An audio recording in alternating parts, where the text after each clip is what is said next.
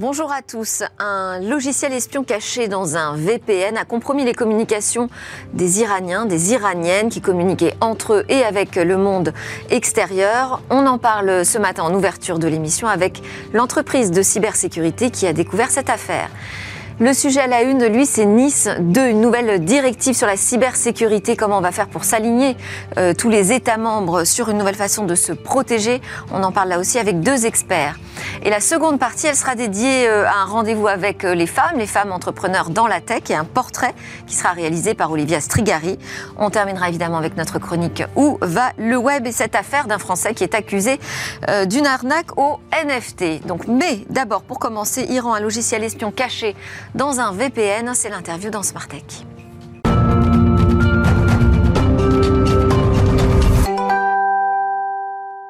À la une de Smart aujourd'hui, Nice 2, cette nouvelle directive de l'Union européenne sur euh, la cybersécurité.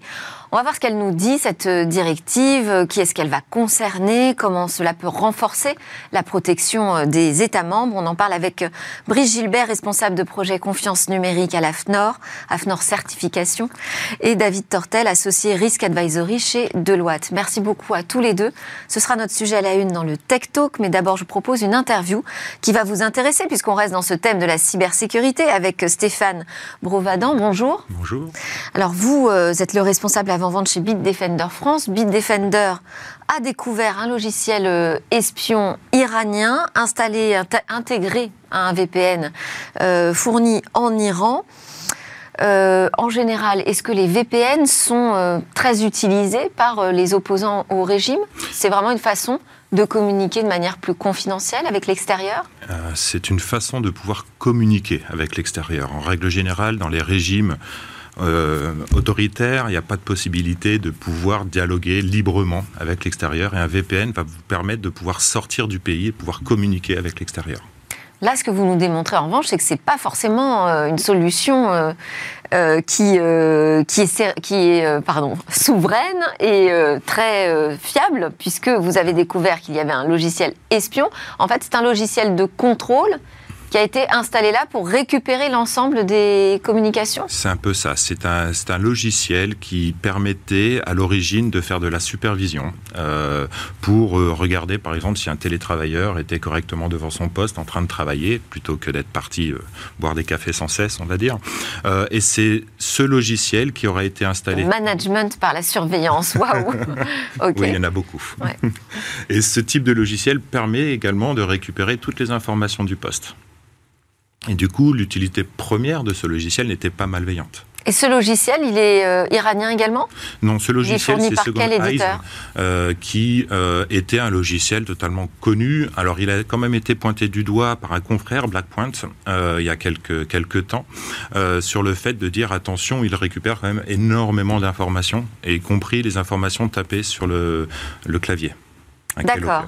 Donc il est capable de reconnaître en fait euh, les mots que je frappe dans, le, dans un logiciel de chat par exemple. Euh, mais là où c'est vraiment important, c'est de récupérer les mots de passe, les logins et les mots de passe quand vous vous connectez à un site, un site d'email, un site d'achat, quand vous rentrez votre numéro de carte bancaire, par exemple.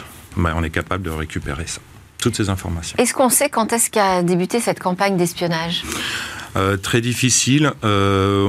Disons que les versions logicielles parlaient d'une version 8 jusqu'à une version 9. Euh, donc en règle générale, euh, il y a un an entre deux versions, donc on peut estimer à début 2022. On peut estimer aussi que les victimes sont euh, les protestataires en, Iran, les opposants au régime, parce les Iraniens, les Iraniennes en particulier? Alors, Iranien, Iranienne, c'est une très bonne question. En règle générale, en informatique, on ne sait pas qui est l'utilisateur. donc, ça a été les utilisateurs de ce logiciel qui était effectivement un, éditeur euh, euh, de, d'une solution VPN iranienne. Donc en règle générale, euh, comme en France, on va utiliser les logiciels français pour la connexion VPN. Ben, en Iran, ils font la même chose, ils ont utilisé le logiciel qui est édité par leur pays. Il y a des restrictions en Iran? Du côté des fournisseurs d'accès pour se connecter euh, oui, bien sûr. Euh, aux pays étrangers euh, Il y a ce qu'on appelle un filtrage par, par mot, par keyword, qui va permettre de pouvoir supprimer ou couper des connexions pour éviter de, pouvoir sortir des informations, critiquer le, le, gouvernement en place, par exemple, des choses du genre. Comment ça se passe une enquête comme ça euh, À quel moment Bitdefender décide de s'intéresser à ce VPN euh, iranien Alors, on n'a pas trouvé le VPN immédiatement. Euh, au départ, notre labo, donc on est une société européenne, donc on a un labo qui est en Roumanie, et ce labo, en fait, a détecté en différentes exécutions de code assez similaires dans des régions du, du monde qui étaient, pareil, assez concentrées. Et donc, ça a interpellé, en règle générale, quand on voit plein de communications. Où, alors? Eh ben, concentré euh, en Iran, clairement, euh, pour remonter la piste de ce fameux VPN. Euh, le DR, par exemple. En Allemagne aussi, j'ai vu qu'en Allemagne, on était concerné par cette Parce que le VPN sortait, en fait, quand vous, faites, vous avez un VPN, c'est un tunnel qu'il va y avoir entre le poste où vous l'avez installé et puis un endroit à la surface du globe. Et en fait, là où vous sortiez avec ce, ce VPN, principalement, c'était en Allemagne. En Allemagne et aux États-Unis oui. Oui, principalement, c'est les grandes artères. Oui, c'est exactement ça. Euh, quels sont les effets? Est-ce qu'on connaît les, dégâts qui ont été causés par euh, cet espionnage? Pas encore. Le euh, volume des communications? Non, absolument aucune idée. Il n'y a pas de possibilité de pouvoir le savoir, hormis être à l'origine de ce, de ce, de ce trojan, de, de ce code malveillant dans le VPN. Est-ce qu'on peut connaître l'identité de l'organisation derrière cette, euh, cet espionnage? Très bonne question également. Il y a deux possibilités. Ça peut être l'État iranien directement pour surveiller sa population, mais ça peut être également un, un groupuscule euh, de hackers euh, qui cherchaient à récupérer des informations qu'ils vont utiliser plus tard. Il y a, malheureusement, on Et ça, on peut pas. Les moyens d'enquête ne permettent pas de remonter jusqu'à l'origine. Pas encore. Donc ça continue, l'enquête euh, continue euh, Alors non, parce que le logiciel qui a été euh, impacté a corrigé sa faille de vulnérabilité. Et donc aujourd'hui, vous pouvez continuer d'utiliser, enfin les Iraniens peuvent utiliser ce logiciel sans risque, parce que c'est terminé. Mais voilà. Quels enseignements nous on peut en tirer? De de toujours faire attention au logiciel qu'on installe chez nous, euh, sur nos ordinateurs tous les jours, euh, de bien changer ses mots de passe. il, y aurait, eu un moyen de s'apercevoir que euh, ce, VPN avait été piégé? Alors, beaucoup plus rapidement qu'en Iran, en gros. on a des moyens en France qui technologiquement qui nous permettent de pouvoir superviser via les opérateurs, par exemple, de, superviser beaucoup de choses, même la chaîne de distribution donc, ce qui nous permet de détecter plus rapidement qu'il peut y avoir. Euh, c'est déjà arrivé hein, dans le passé, euh, des, logiciels sortis de chez l'éditeur et verrouillés de base.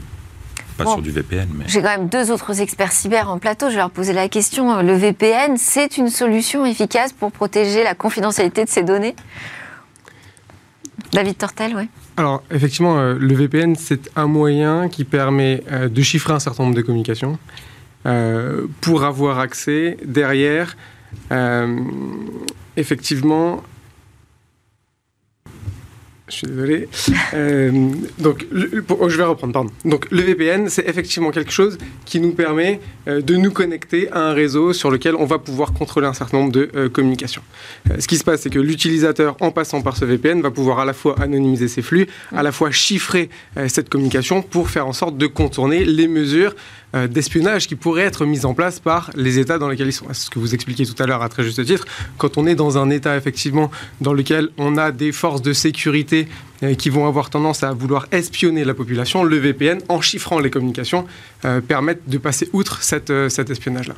Bon, mais voilà, encore une fois, il faut, il faut pouvoir se méfier. D'autres conseils peut-être à, donner Vous êtes une entreprise de la cyber, vous essayez de protéger les citoyens. Comment est-ce qu'on peut être davantage certain que nos, communications restent confidentielles ah, C'est très compliqué pour savoir si nos communications sont confidentielles. Donc euh, les conseils que je pourrais donner, c'est des mots de passe, c'est d'avoir des vrais mots de passe, euh, de changer ces mots de passe régulièrement, très régulièrement, euh, d'avoir un mot de passe différent pour euh, chaque, chaque site où il y a besoin d'un mot de passe, où il y a besoin de se connecter.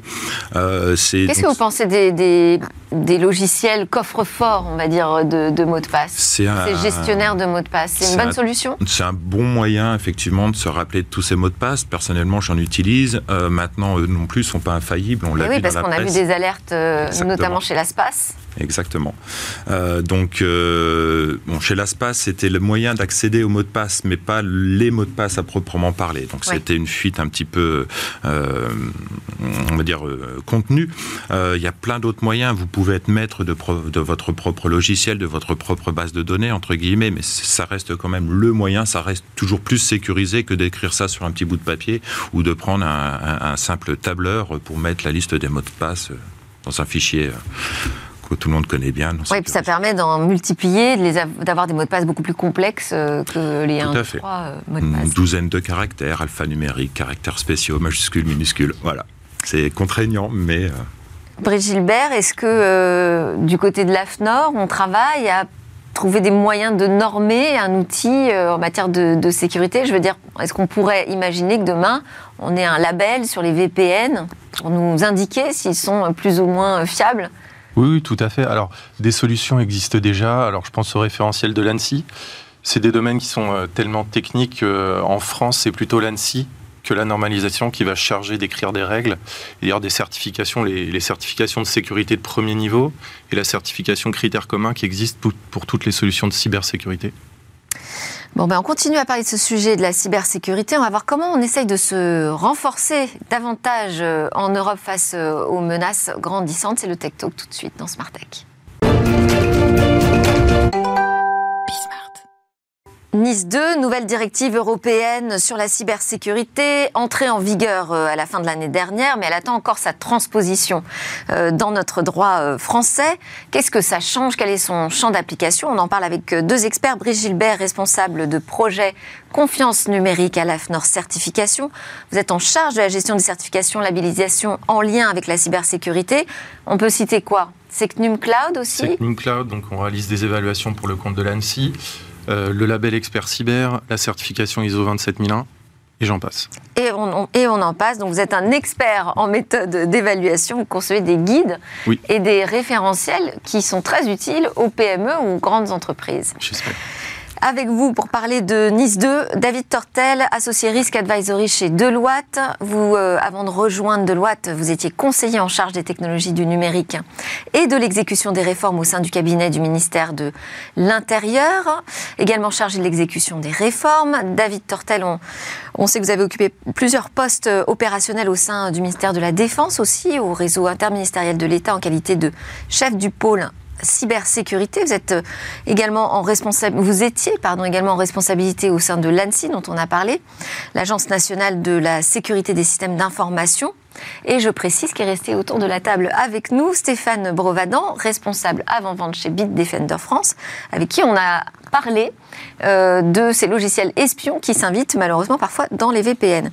On va revenir donc à Nice 2 ensemble tous les deux si vous voulez bien. Comment vous qualifieriez déjà les pratiques actuelle en matière de cybersécurité dans les États membres en Europe Comme tu veux. Allez, Brice. Euh, alors, c'est varié. Euh, la, transposition de la directive Nice 1 a été variée en fonction des États. Euh, il y a plusieurs États qui l'ont inscrit des mesures de sécurité, par exemple, à appliquer par les entreprises directement dans leur loi et réglementation, dans, dans leur loi et, nationale. Donc ça a été le cas de la France, avec la sortie d'un arrêté qui spécifiait 23 critères à appliquer par les organismes. On a eu un petit peu de retard, je crois, quand même, dans la transposition. Peut-être. De Nice. Euh, c'est mieux que rien. Certains n'ont pas euh, totalement euh, terminé le processus, c'est ça C'est ça. Alors il y, a très peu de pays finalement qui ont imposé des mesures dans leur droit national, mais il y a d'autres pays qui sont basés sur des normes existantes également pour imposer des mesures de sécurité aux entités essentielles, et d'autres ont juste sorti des guides avec seulement des incitations. Et là, on s'aperçoit dans ce texte Nice 2 que euh, cette résilience des États membres est tout à fait insatisfaisante aujourd'hui. Hein. Alors en fait, je pense qu'effectivement, Nice 2 s'inscrit dans la dynamique euh, de euh, cybersécurisation de l'espace européen. C'est-à-dire qu'avec Nice 1, on s'est rendu compte qu'on avait un marché qui était extrêmement fragmenté. On n'avait pas la même appréhension, appréciation euh, du risque cyber. On n'a pas transposé le texte de la même façon. Ce qui fait que, ne serait-ce qu'en termes de secteur, les États membres étaient responsables de euh, l'affectation du critère d'opérateur de services essentiels. Pour certains États, les hôpitaux, l'ensemble des hôpitaux étaient des opérateurs de services essentiels. Pour d'autres, il ne l'était pas. Ah. Tout ça a conduit à une fragmentation de euh, l'implémentation de cette, de cette directive. Pareil sur les, euh, les sanctions qui pouvaient être proposées en cas de non-respect de cette directive. On a eu d'énormes différences d'appréciation.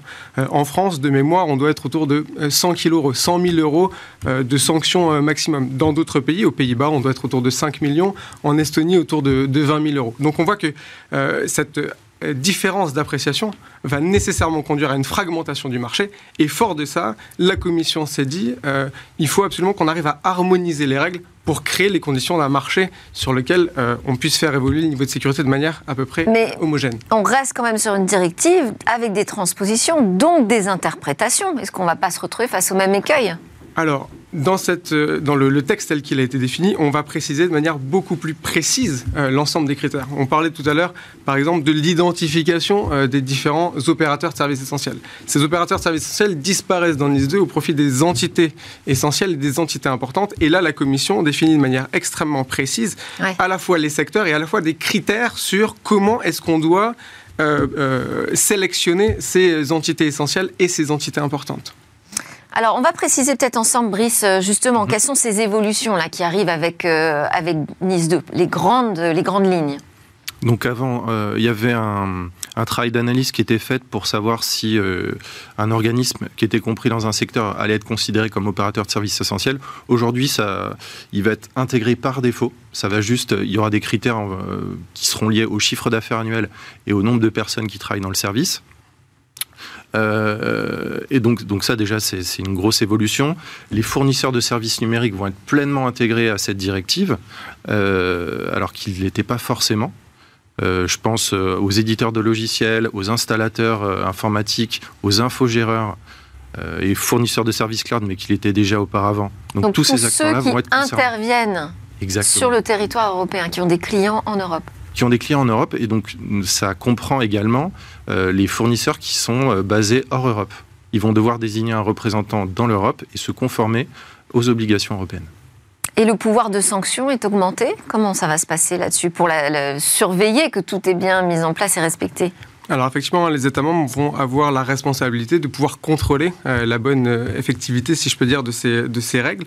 Et le pouvoir de sanction va augmenter de manière assez significative. On passe euh, pour les entités essentielles à une sanction de 10 millions d'euros ou de 2% du chiffre d'affaires mondial consolidé au, niveau, au niveau du groupe.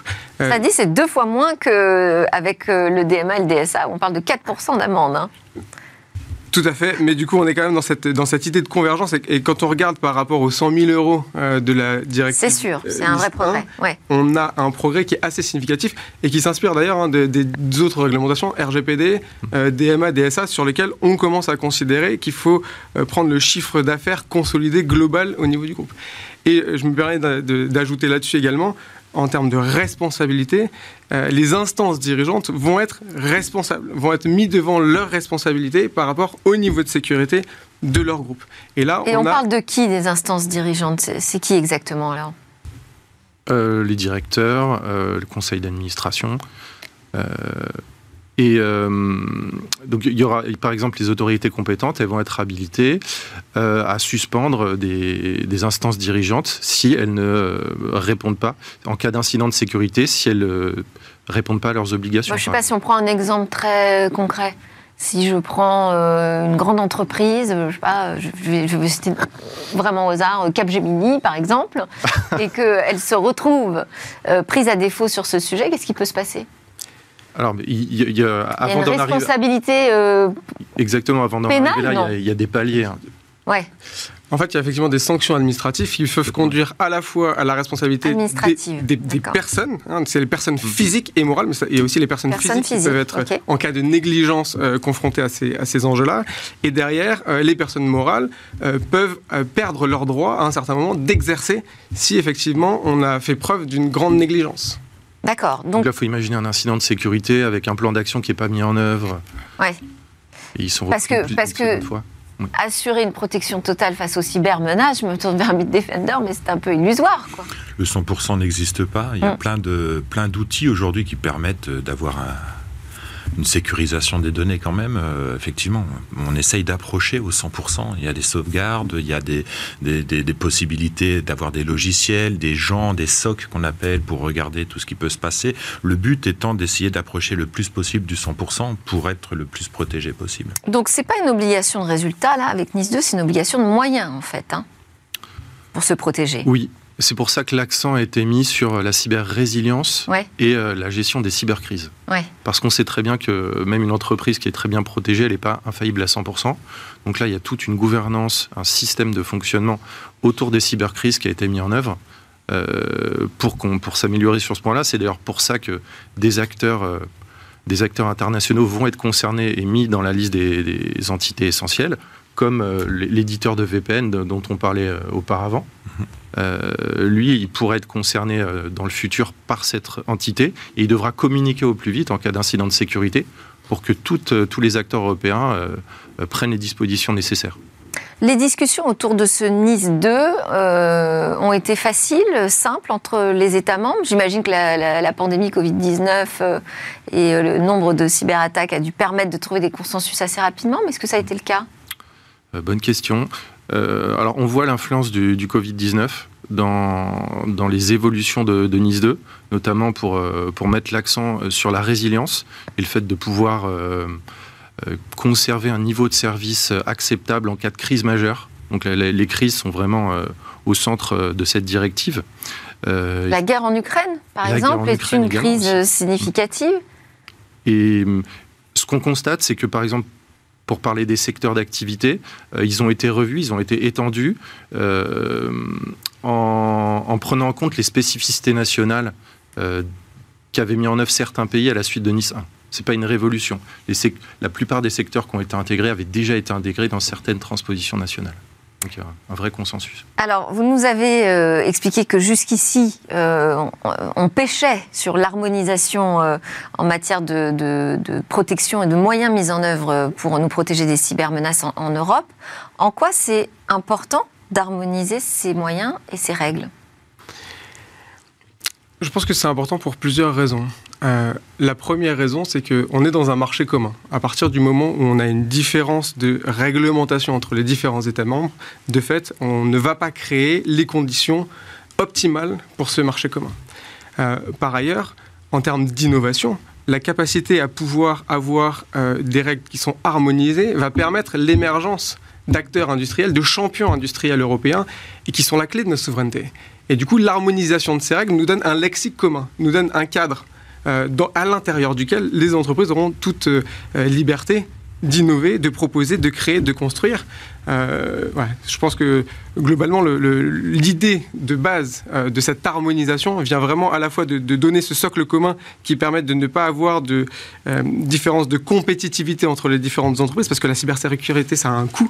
Et si aujourd'hui la cybersécurité me coûte moins cher en Espagne ou en Pologne versus en France, nécessairement, je vais avoir tendance à vouloir externaliser une partie de mes activités dans ces, dans ces pays-là. Ça va, ça va nourrir l'écosystème de, de la cyber euh, en France notamment, mais pas seulement. Vous êtes plutôt content de Nice 2, j'imagine, du côté de Defender On est content de plein de choses, mais est-ce qu'on doit se réjouir du malheur des autres? C'est une bonne question. Euh, est-ce que, est-ce que euh, en France, on est, vous nous avez aussi expliqué qu'en France, on était plutôt les bons élèves, on va dire, en matière de cybersécurité en Europe. Avec Nice 2, on va quand même élever notre niveau de protection? Ou finalement, c'est juste les autres qui vont nous rattraper? Non, non, non, non, il est prévu. Il y a, beaucoup d'organismes français euh, qui vont être nouvellement intégrés à cette directive. Ils vont devoir se mettre en conformité. Ils vont devoir euh, se faire peut-être accompagner, se faire auditer tous les ans. Euh, mettre en place des nouvelles mesures de sécurité. Donc forcément, ça va bénéficier à la France. Il y a un niveau d'exigence aussi en France qui, va s'imposer. Peut-être qu'on peut préciser ces opérateurs essentiels? Oui. Alors, en fait, je pense effectivement qu'on va, on va changer d'échelle. C'est-à-dire que là, on était autour de quelques centaines d'entités concernées. On va passer peut-être à 150 000 entités concernées. Enfin, on, change d'ordre de grandeur. Euh, on change d'ordre de grandeur. En termes de secteurs également, on a plus de secteurs qui sont considérés comme euh, euh, critiques ou hautement critiques, ce qui va mécaniquement augmenter le nombre de. Le Sept secteurs, c'est ça, je crois, j'avais repéré. 11 secteurs. 11 secteurs. Et on a à peu près. C'est énorme, en fait. Quel secteur n'y est pas, j'ai envie de dire bah, je, alors je pense que tous les secteurs effectivement très critiques Ouais. pour le- la continuité de la nation, qui, qui portent un enjeu vraiment très, euh, euh, très fort, sont intégrés. On a certains secteurs qui en sont écartés. Par exemple, la défense euh, est écartée parce que euh, ne relèveront pas euh, du champ de, du champ de l'Union. Euh, la justice également, euh, les instances judiciaires, hein, pour bien séparer, euh, pour bien préserver la séparation des pouvoirs, euh, sont, également, euh, sont également écartés. Sur, euh, sur le, nombre d'opérateurs qui vont être concernés par, euh, euh, Nice 2, est-ce que, parce que là, les chiffres sont quand même assez impressionnants, est-ce qu'on va pas un petit peu trop loin en revanche? Alors, les, opérateurs de services essentiels qui étaient déjà concernés par Nice 1 seront concernés par Nice 2. Pour les autres, on ne sait pas encore quelles mesures vont s'imposer à eux. On ne sait pas s'ils vont devoir... parce qu'actuellement, les opérateurs de services essentiels doivent mettre en place des mesures de sécurité, faire homologuer leur système d'information, être audités tous les ans sur certaines portées. Euh, là, on ne sait pas si ça va être étendu aux entités essentielles et entités importantes dans le futur. On attend les transpositions. Euh, Peut-être que euh, y aura certainement des contrôles qui vont être mis en œuvre, soit par des, cabinets de conseil. Peut-être que les organismes de certification vont également être mis à contribution, comme avec la certification des hébergeurs de données de santé.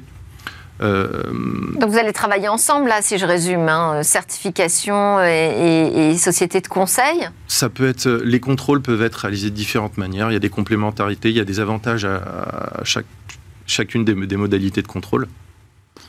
Et euh, je ne sais plus quelle était la question. Non, je, non, je disais est-ce que c'est pas un petit peu trop parce que je ne sais pas si on prend l'exemple des collectivités locales, par exemple, aujourd'hui, elles partent d'assez loin quand même hein, en matière de cyberprotection.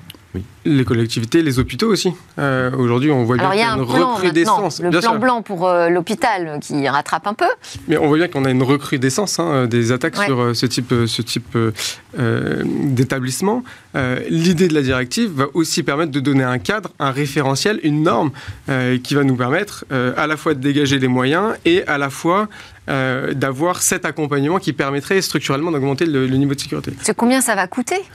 Alors, Vous dites globalement, dégager les moyens, il faut les trouver. on, on parle de 22% d'augmentation des budgets euh, cyber. Waouh Ouais.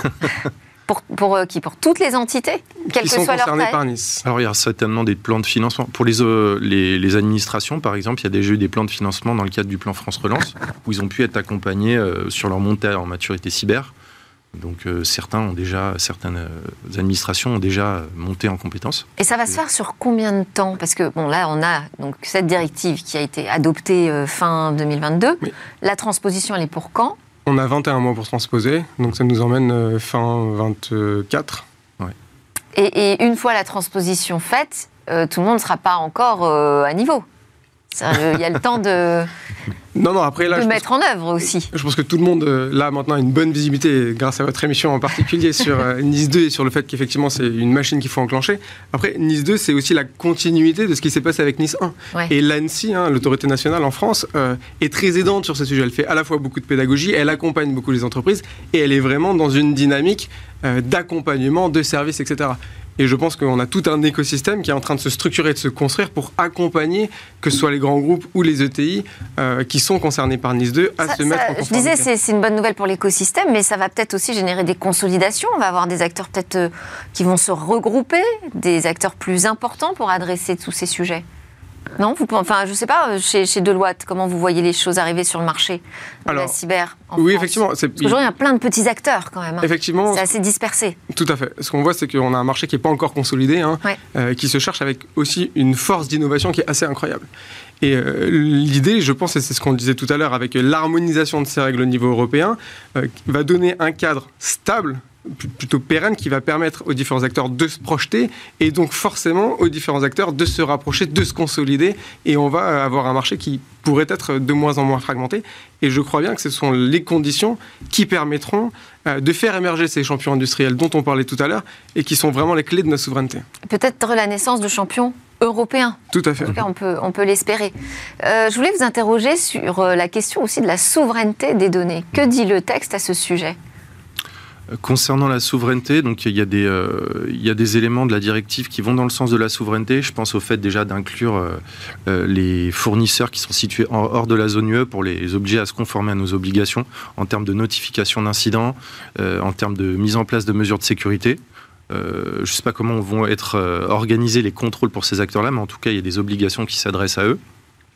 le fait de mettre en avant, de préconiser, de mettre en avant des certifications et des normes européennes pour les entités essentielles, pour avoir des, gages de confiance. Euh, on parle beaucoup de cloud souverain, euh, de cloud de confiance.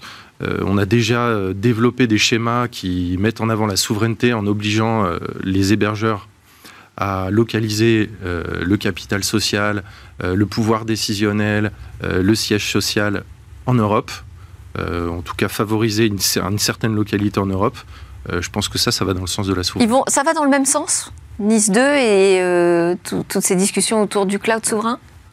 Alors, du cloud souverain, euh, globalement, en fait, le, texte de Nice 2 euh, prévoit que les États membres pourront, le cas échéant, demander un certain nombre de schémas de certification. Hum. vous savez que sur le cloud, typiquement, il y a des schémas de certification qui sont en cours de discussion au, niveau, au niveau européen. En France, on a un schéma de certification qui est le SecNum Cloud, qui insiste effectivement, qui permet euh, et qui donne les gages de garantie euh, du fait que le capital effectivement soit détenu euh, en très grande majorité par, par des Européens, que les données soient effectivement sur le sol de l'Union, etc. au niveau européen, on est en train de discuter de est-ce qu'il faut inclure ou pas ces, ces éléments-là dans la directive, sachant qu'il y a, C'est-à-dire qu'un Secnum Cloud européen pourrait euh, émerger dans, dans, l'application du Nice 2 Tout à fait. Il y a une bataille politique aujourd'hui hein, sur ces sujets-là, avec euh, différentes positions en fonction des États membres sur euh, la nécessité ou pas d'avoir ces, ces gages si je peux dire, de préservation contre les lois extra, extra-communautaires. Des travaux ont déjà été engagés. Hein. Parce que l'AFNOR, vous n'êtes pas qu'en France. Hein. Non. On est dans le monde un petit peu partout dans le monde. comment ça se passe avec vos homologues européens sur cette question de la souveraineté des données? Sur les questions Vous de l'alignement possible? euh, alors déjà, des discussions ont commencé pour euh, créer une certification européenne pour les hébergeurs de données, pour les fournisseurs de services cloud, euh, qui prend en compte le meilleur de Sectum Cloud avec le meilleur d'un référentiel allemand et le meilleur d'un référentiel hollandais, je crois. On essaie de trouver un consensus pour avoir le, le, plus haut niveau de sécurité décrit dans un référentiel et tout, tout en facilitant, tout en ayant une mise en œuvre facile. Euh, est-ce qu'on va converger totalement? C'est en cours, hein, je ne peux pas vous dire. Mais euh, je crois qu'il y a eu suffisamment d'affaires, de, scandales autour des fuites de données euh, et autour de, par exemple, de l'adaptation du RGPD pour qu'on arrive à un consensus. Merci beaucoup à tous les trois. Merci à Stéphane Brouvadan d'être resté avec nous. Brice Gilbert, AFNOR Certification, David Tortel, Deloitte. Je vous propose une petite pause et juste après, on fera le portrait, on dressera le portrait d'une femme entrepreneur dans la tech.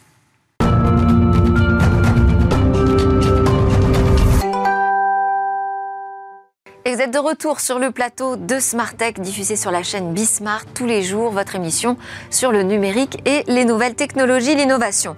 On a notre rendez-vous régulier avec euh, le portrait d'une femme euh, entrepreneur dans la tech. C'est Olivia Strigari, la cofondatrice des Informels, qui euh, nous l'offre régulièrement, je disais. Bonjour Olivia. Bonjour Delphine. Alors aujourd'hui, vous avez choisi de nous parler de Vera Kempf, la cofondatrice euh, de Singular. C'est une galerie d'art contemporaine. Euh, elle est aussi la lauréate 2022 du Bold Woman Award. Racontez-nous pourquoi vous avez choisi euh, de nous dresser ce portrait de Vera Kempf aujourd'hui. Alors exactement, pour cette première chronique de l'année 2023, j'avais envie de vous parler de Vera Kempf parce qu'elle cumule plusieurs activités. Elle est aussi, en plus de ce que vous venez de dire, ambassadrice de la French Touch. Et comme vous dites, elle vient d'être récompensée par le Bold Awards, euh, remis par Gwyneth Paltrow cette année pour la 50e édition du, du prix. Euh, alors son parcours m'a plu parce que évidemment c'est une des startups qui est mise à l'honneur en ce moment. Euh, il y a pas mal de, de, de, news liées à son activité. C'est une jeune femme de 32 ans, très énergique, une grosse bosseuse, me disent ceux qui travaillent avec elle ou qui ont eu l'occasion de la rencontrer. Elle est arrivée à l'art et à l'entrepreneuriat par un tout autre parcours. Elle a grandi à Chambéry où euh, quand elle est jeune, son premier sa première rencontre avec l'art a lieu grâce au travail de Robert Capa qui la touche euh, par son esthétique et par les, conditions qu'il met en lumière, alors que les conditions qu'il met en lumière sont atroces, dit-elle, la guerre et la misère. Et euh, elle va euh, se plonger dans sa vie tant et si bien qu'elle va même se mettre à apprendre le hongrois, figurez-vous. en revanche, pour ses études, elle se dit bon bah, elle a vraiment envie d'ONG, de fonction publique. Elle se lance dans des études de Sciences Po sur le campus de Dijon et elle choisit Dijon parce que justement, il est spécialisé dans les pays d'Europe centrale ce qui va l'amener évidemment vers la Hongrie. Mais après une, période à Budapest et à Berlin, elle, elle atterrit à la Chambre de commerce de Pointe-Noire au Congo-Brazzaville, l'Afrique étant la deuxième destination qui, a un attrait particulier pour elle, où elle va être coordinatrice du Forum international de Green Business. Et elle va aussi devoir mettre en lumière les entrepreneurs locaux. Et pour cela, elle va travailler avec un photographe local. Elle va faire une série de portraits, donc d'où le lien aussi avec Robert Capa, évidemment, le photographe. Elle va rencontrer un vivier d'entrepreneurs qui vont lui donner le goût du business, dit-elle dans une interview. et avant de monter Singulart, elle se lance dans une première start-up dans la pâtisserie qui s'appelle Carré Paris, où elle va apprendre beaucoup, dit-elle, et faire beaucoup d'erreurs qu'elle ne refera plus. Mais l'idée de Singulart, euh, en fait, naît vraiment de la rencontre avec ses deux associés, Brice Lecomte et Denis Fayol, qui est un serial entrepreneur euh, qu'on a connu pour la fourchette notamment, et euh, l'envie d'une construire d'une réalité qui soit vraiment tournée à l'international, parce que sa particularité et la particularité de certains de ses associés, justement, c'est d'être tournée vers l'international. Et elle se pose la question bah, qu'est-ce qui va me faire me lever tous les matins? Et en discutant euh, de différents scénarios pour se lancer, ils se rendent compte que le marché de l'art est quand même assez peu représenté sur Internet, qu'il est en souffrance sur ce sujet. Et elle fait beaucoup d'entretiens avec des artistes où elle découvre que, à part les très grands qui sont représentés par des très grosses galeries sur les foires internationales, la plupart des artistes souffrent d'une présence euh, dans d'autres pays que le leur, et euh, alors que le langage de l'art est international, puisque le langage est émotionnel avant tout, passe par l'image, passe par euh, l'émotion, va véhiculer l'œuvre d'art. Donc c'est un échange avec un artiste qui la convainc de se lancer, et ils il lancent, ils fondent tous les trois Singular en septembre 2016, qui est donc une galerie en ligne d'art contemporain pour permettre aux artistes qui ne sont pas vraiment portés vers le digital et qui doivent se concentrer sur leurs œuvres d'art et leur production artistique, de pouvoir véhiculer, vendre leurs œuvres d'art dans le monde entier. Euh, vraiment, l'idée, c'est de rendre démocratique et accessible euh, autant du côté du collectionneur que du côté de l'artiste, euh, l'art contemporain au sens large. L'art contemporain sur Singular, qu'est-ce que c'est? C'est à la fois la peinture, c'est la sculpture, mais aujourd'hui, c'est aussi du mobilier d'exception et d'art. et donc aujourd'hui, la start-up, après plusieurs, plusieurs années, a d'abord commencé en levant une seed de 1,5 million en 2019. Puis, elle a levé 10 millions en série A et 60 millions en série B l'année dernière. Donc, autant vous dire que euh, c'est quand même de très grosses sommes. Et elle explique que même si ça a été difficile de convaincre des investisseurs frileux face au bien fondé du digital dans l'art, ils ont quand même réussi à faire des très grosses levées de fonds. Alors, et par ailleurs. Ouais. Euh, non, simplement j'avais une question parce que euh, galerie d'art contemporain et galerie contemporaine, ça se passe en ligne. Qu'est-ce que ça apporte? Est-ce que c'est un plus? Est-ce qu'il va y avoir des développements euh, intéressants à noter là dans, le futur, dans les mois qui viennent? Alors oui, évidemment, parce que ça, justement, ça permet aux artistes d'exposer entre guillemets en ligne dans le monde entier. Aujourd'hui, ça, ça concerne plus de 60 pays où sont commercialisées les œuvres d'art.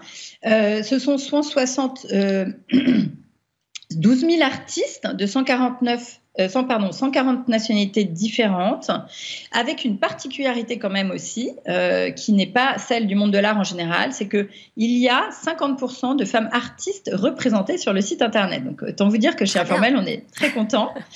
Et, euh, et ils viennent euh, donc euh, avec, ils viennent de clore une deuxième, une deuxième édition de leur, une deuxième sélection pardon de leur deuxième édition des, des Singular Awards qui récompense les artistes de l'année. Et ils ont en prochaine étape de se développer vers l'Asie notamment. Et ils ont lancé l'année dernière un petit frère de Singular qui s'appelle Balthazar qui permet aux artistes débutants euh, et, euh, et, aux créatifs de mettre euh, leur talent et de développer leur talent en ligne avec un, ticket d'entrée quand même beaucoup moins, beaucoup plus bas que Singulart. et avec ça, ceci, il est beaucoup plus facile de devenir collectionneur.